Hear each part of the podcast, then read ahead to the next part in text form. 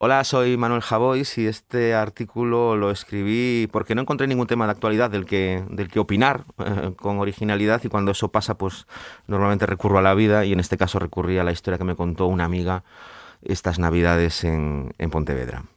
Se titula El amor en los tiempos de Spotify.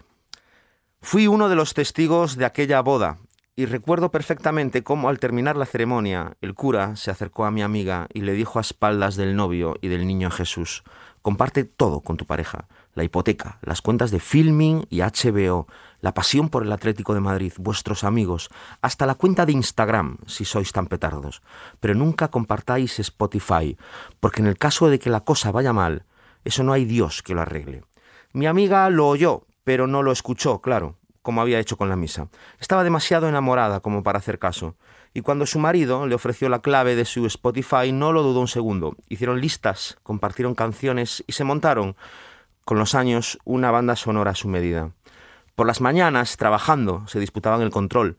Si él entraba y veía que Spotify lo tenía ella, le ponía una canción desde su móvil y se iba. Ella lo mismo. Era una manera de llamar a la puerta para decir que estuviste allí. A veces él se quedaba dentro, para saber qué estaba poniendo ella en su oficina y adivinar con qué ánimo andaba. Y ella hacía lo mismo. Si él escuchaba música clásica, la tendría volumen bajo mientras se concentraba en su trabajo. Si escuchaba pop español, estaba cantando y bailando solo en el salón. Si escuchaba grupos alternativos, es que había visita en casa y trataba de dárselas de entendido sin entender una mierda.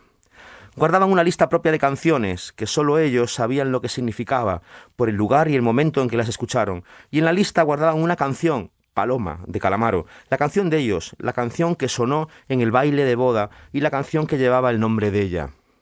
Solo cuando se separaron años después escuchó aquello que le dijo el cura. No hubo ningún problema con nada, salvo con la música. ¿Cómo renunciar a tu histórico cuando más te hace falta? Y peor aún, ¿cómo dejar que tu ex vea lo que escuchas tras la ruptura?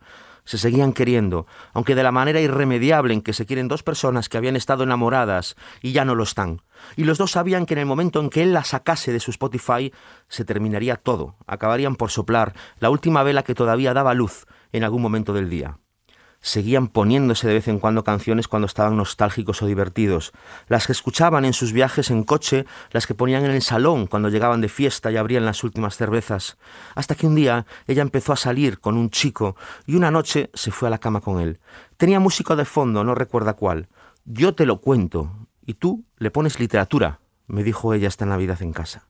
Cuando estaba en pleno acto con su amante empezó a sonar de repente en Spotify la música que le estaba poniendo él a 600 kilómetros de ella, la que compartieron en los conciertos, la que escuchaban cuando cocinaban juntos, las canciones de la leyenda del tiempo de Camarón que ella amaba y él no tanto.